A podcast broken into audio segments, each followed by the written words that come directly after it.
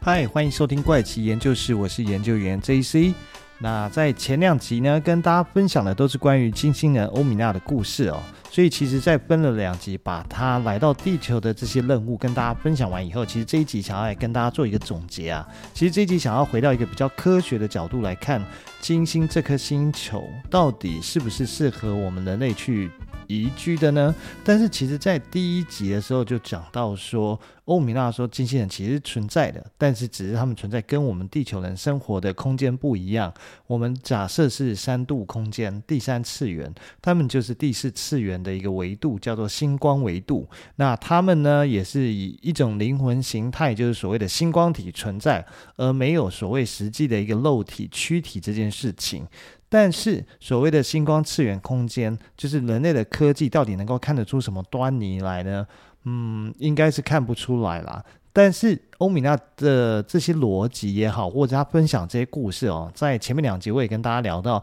其实很多听起来是非常的有道理，而且逻辑上也扣得起来。跟很多后面听到的其他故事，不管是南极的故事，还是其他的故事，其实相信都是有一些可以关联扣起来的。包括还有地底的莱瑟塔档案，但只是说里面换成是呃是亚特兰提斯的人移居到地底，而不是所谓的蜥蜴族这件事情啦。所以很多内容其实听起来还蛮玄的。但我觉得还是要保持一个怀疑的态度去追求故事背后的真相，不是吗？所以我们现在就来从科学的一个角度来看这件事情嘛。我们就来探讨一下金星这个星球到底适不适合人类宜居。我们先不管有没有所谓的第四次元的存在，我们先用第三次元来看它是一个什么样的一个环境好了。首先呢，其实我们要知道金星离地球其实是很近的哦，但是我们对金星的了解其实是非常的少。那少过火星，少过木星，也少过月球。那在三部曲的首部曲一开始呢，我也提到说，人类其实很常会去幻想的是未来我们要宜居的第一首选。就是火星，那但是从来没有考虑过金星是不是也可以作为人类宜居的一个星球，对不对？虽然在首部曲的时候说到金星因为独特的气候环境哦，十分的不适合人类居住，但事实上只有单纯的天气的缘故吗？那事实上当然不止天气啦，像是金星的位置，它是位在地球跟太阳的中间，所以它的转速很快。金星的一年呢只有两百二十四天。但是金星的自转却非常非常的慢，金星的一天的时间啊，需要两百四十三天哦，其实是比一年还要长哦，所以它是完全实现了度日如年的这个成语哦。更有趣的是，金星自转的方向哦，还十分的特立独行哦，因为在太阳系里面的行星哦，进行公转的时候都是逆时钟的一个方向，在它的轨道上运行，包括地球也是这样。因此呢，这些行星在进行自转的时候，都是朝逆时钟方向进行的。唯独只有金星这颗行星哦，就是在八大行星里面，只有金星这一颗哦，它是一个非常的被股宰的这种感觉，就是非常的叛逆啊。它是往着顺时钟的方向进行，所以金星的一个轨道哦，是极度的接近球形的一个环形状哦。那为什么金星的自转哦，它是一个顺时钟的方向进行呢？其实多年以来哦，人们一直认为哦，对于金星的这种情况，地球其实是罪魁祸首。因为一个奇怪的事情叫做，金星在七百二十九点二七天之内呢，它会绕其的呃转轴旋转三周哦。但是同时间呢，地球的围绕着太阳旋转是两周，就是七百二十八点五天哦。许多的天文学家认为。地球和金星的潮汐啊，锁定在三比二的轨道共振中哦。太阳系中有许多的天体似乎都被锁定在各自的轨道共振中，特别是木星的卫星家族，还有水星似乎也被引力锁定而与太阳发生轨道共振。因为水星的一天哦是五十八点六四六天。跟一年哦，叫做八十七点九六九天的比例也是二比三哦，所以在引力作用下，旋转的物体会产生一些奇特的现象。举例来讲，如果你推动一个旋转的陀螺，它将会以一种被称为推动的，就是进动的方式啊摆动啊。那地球的自转轴在两万六千年呢，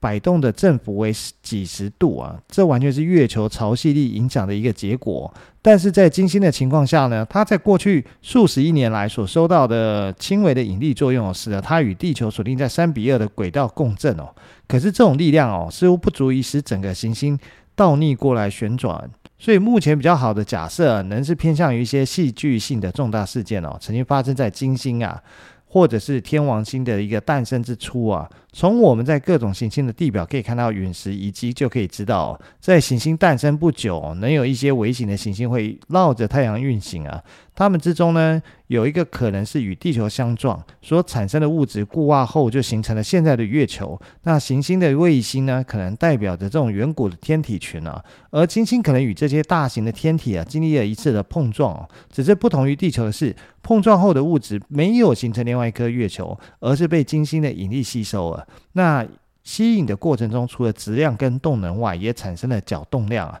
结果使得金星的自转方向跟速度哦，较最初的状态发生了一个严重的改变，可能当时与地球相像。如今呢，最终一次远古的碰撞呢，就导致了金星逆行自转。简单讲，很有可能是一开始跟地球一样是循着逆时钟方向旋转的，只是因为经过碰撞以后改变了它这个逆时钟旋转，而变成顺时钟的一个旋转啊，才会造成现在它是在八大行星里面唯一一个最叛逆的行星啊。那这是目前许多天文学家推测金星之所以朝顺时钟方向自转的一个原因哦。不过前面也聊到，由于金星位在地球跟太阳之间。所以，每当金星通过地球与太阳之间的时候，我们在地球上就会看到一个小黑点从太阳下划过。其实，这个小黑点就是金星。那由于上面提到这个现象啊，是被称作为金星凌日啊，所以每一次当金星通过地球面前的时候呢，我们人类就会看到一次金星凌日。但事实上，金星凌日可是每一百二十年只会出现两次。所以，你可能会认为大部分的人哦，一生之中哦，大概只有机会看到一次哦。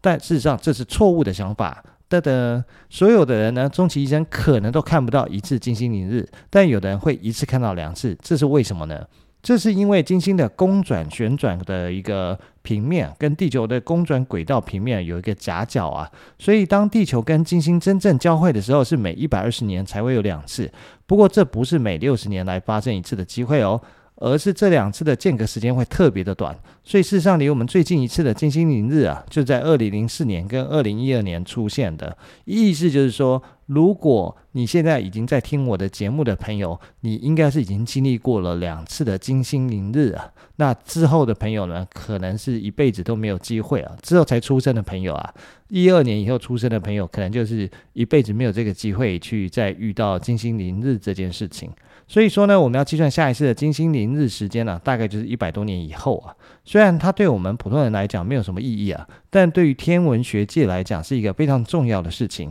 在上上一次的金星凌日的时候呢，英国著名的一个航海家叫做库克船长啊，他在加拿大还有大溪地这两个地方啊，同时测量了一下金星凌日这个时长啊，然后就可以利用这个时间差算出了地球跟太阳之间的距离哦。所以说呢，天文学真的是一门深奥的学问哦。既然可以透过天体的时间长度就能计算地球跟太阳的距离有多远了。好，我们回到金星的讨论上哦，一样在很久之前哦，就有天文学家通过观测发现了金星的体积啊，很有可能是跟地球差不多大小的。所以从那个时候呢，天文学家就开始怀疑金星。可能和地球上有类似的环境哦，因为体积上两颗星球的大小差不多，不是吗？再加上彼此距离又不是非常遥远，所以推测怀疑两颗星球上面有同样的环境的可能性是非常大的。所以怀疑有一样的环境，那么就怀疑有生命，甚至是物种，也很顺理成章喽。就是呢，在近年人类对金星有更进一步的探索观察以后，才发现哦，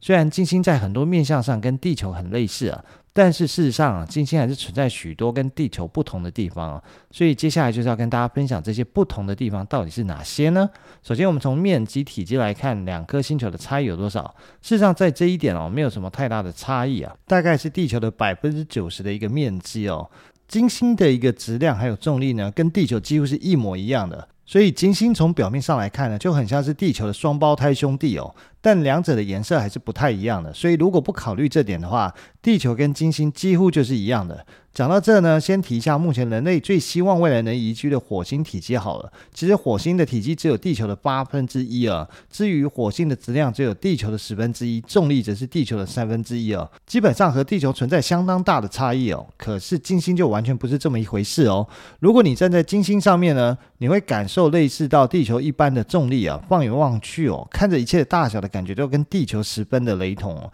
而且金星上也有所谓的大气层，在太阳系里面，只要是实体的星球，基本上都没有大气层的，除了气体星球以外。所以呢，金星上不但有厚厚的大气层，又跟地球这么接近，但是为什么人类从来就没有把金星视为未来可宜居的一个星球？而是把精力都挹注在火星上面呢？接下来就要告诉大家为什么人类的科学家是这样做的原因了。首先呢，在金星首部曲的时候，那时候我简单提到八大行星中，地球以外的另外七颗星球各有什么非常不适合人类宜居的。一些原因吧，当中提到金星最不适合人类宜居的主要一个原因就是气温问题，因为呢，它的最低温度可达零下一百二十度摄氏度的一个温度哦。像看，在这样的环境下面，我们人类要如何生存下去？再就是刚刚前面提到，金星跟地球一样都有大气层，而且是很厚的大气层，但金星的大气层中有百分之九十六都是二氧化碳啊。在地球，我们人类可以生存的原因，就是因为有氧气，氧气在我们人类吸收后排出的才会是二氧化碳，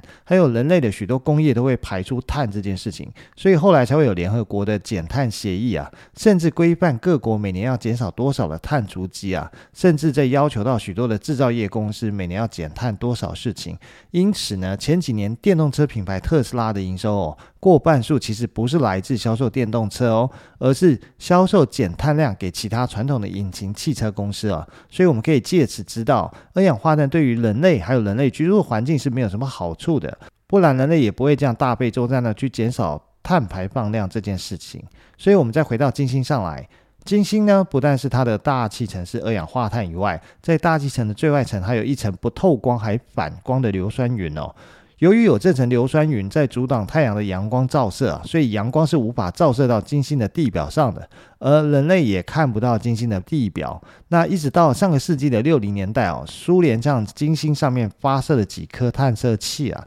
其中在一九七零年的时候呢，一颗探测器它着陆了在金星的表面，这也是人类到目前为止唯一一颗哦着陆在金星上的探测器哦，也是人类第一次看见了金星的表面长什么样子。但是呢，自此以后再也没有第二颗的探测器有降落到金星表面了。透过这颗着陆的探测器哦，人类终于发现金星的表面是一个炙热高压的环境，而且到处都是狂风闪电的一颗星球。可以说呢，金星的最低温可达零下一百二十度。但是最热的时候，金星可是整个太阳系里面第二热的星球。金星在日间的平均温度是高达四百三十度，但是夜间会降到零下一百二十度，所以金星一日的温差之大哦，是让人类难以招架。再来是当温度来到四百多度的时候，一些金属像是铅啊、铅块。它就会达到熔点而融化。至于铁呢，虽然还没有达到熔点而融化，但是也会烧得通红的一个表象啊。这也是为什么除了苏联曾经发射过一次的探测器去到金星表面，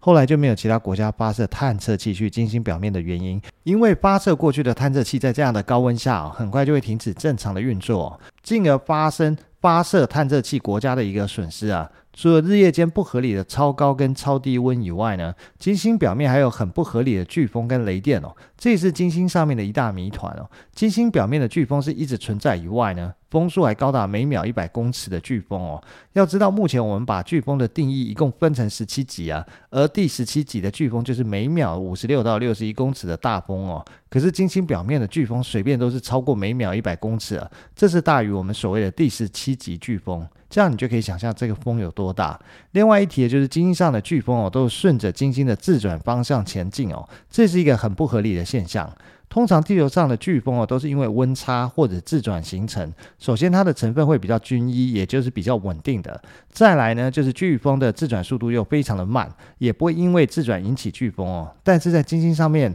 就有每秒一百公尺的飓风，还有飓风的源头到底是什么，跟来自哪里，天文学家也不知道，也不能解释。此外呢，还有不停打下来的闪电哦。重点是这个闪电大概是地球上闪电的十倍之强。如果不幸被这个不停产生的闪电击中一次啊，大概也是没有任何生还的机会吧。除了温度、飓风跟闪电外，最后还要提到金星不适合人类宜居的原因，就在于金星地表上的压力是极其的高哦。就是金星地表的气压足足有地球的九十二倍之大，所以目前已知地球上所有的各种生物，如果送到金星表面的话，都是无法在这庞大的气压下生存的。如果真的有人类被送到金星地表上，应该是瞬间就会被压成灰烬哦。也就是这几个原因哦。除了前面提到的苏联以外，就没有其他国家在往金星地表发射探测器，因为这个成本实在是太伤了。要知道，一颗卫星的平均造价可在七到十亿美元之间哦。你每发射一颗过去，你就是要准备损失这么高的一个金额。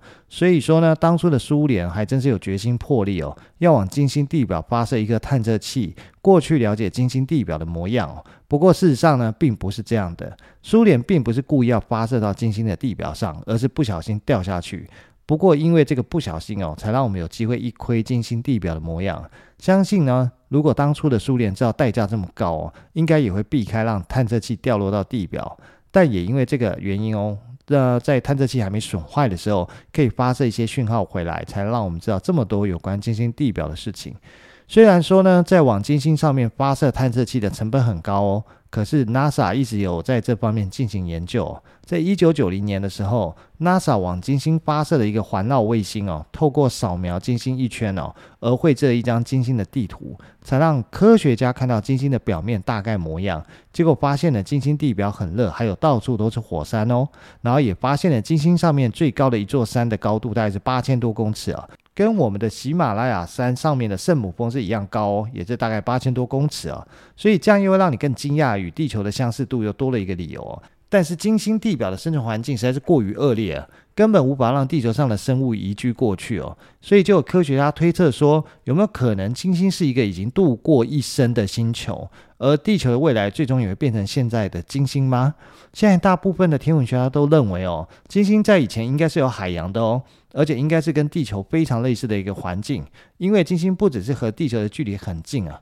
应该说在当初太阳系刚诞生的时候，金星可能处在的位置哦，是非常适合生物生存的。只是过了几十亿年哦，因为金星更靠近太阳，或者是说太阳变得更炙热以后呢，金星上面的环境遭到摧毁，才变成现在的模样。不过，这当然只是一些推测跟想法。目前人类没有任何的证据可以证实这样的推测言论哦。所以，我们从科学的角度来看，目前的金星跟火星一样，应该都是没有生物存在才对。所以，如果号称自己来自金星、属于金星的欧米娜所言是真的话，那么说现在的金星人都进化到所谓的星光体，然后都生存在所谓的第四度空间哦。也许这就可以解释为什么我们的探测器到了金星表面却找不到任何生物生存的，它就是相互吻合。但也不能说，因为金星的地表啊，充满着二氧化碳、温度、飓风、雷电跟大气压力啊，那让我们知道说，地球所有的生物都不太可能活在地球呃金星的表面，就相信了所谓的有星光体这一说。所以呢，如果你曾经看过二零一四年有一部电影叫做《星际效应》啊，你就会知道主角马修麦康纳。他为了拯救女儿所居住的地球，可能面临未来的灾难了，于是参与了一个可能无法生存回来的太空探索计划，计划去宇宙探索其他适合人类宜居的新家园了。在电影中呢，描述到他们探索不同的星球，因为重力的不同，会造成在星球上的一天可能是星球外数年的一个时间差以外呢，主角最后甚至掉落黑洞哦，进入一个非线性流动的第五度维度空间，叫超正方体啊。男主角甚至在这个维度空间内看到女儿的房间，并推落书架上的书啊，希望跟女儿沟通哦。这也反映了在电影一开始的时候，女儿房间书架上的书本会诡异的掉落。当时还以为这是灵异现象，结果原来是父亲在掉落黑洞后来到第五度空间，跟空间上联络上过去时间的女儿，那进行了一个互动的结果。但是如果我们以这个电影的概念来推敲哦，所谓的欧米亚口中的第四次元星光维度跟星光体哦，会不会就是类似这样的一个存在啊？如果他的话属实的话，我猜应该就是类似电影《星际效应》这样的一个空间结构喽。所以呢，这一次的三部曲呢，也就到这边先告一个段落喽。不过时间也差不多了，那我们就下一集再跟大家见喽，拜拜。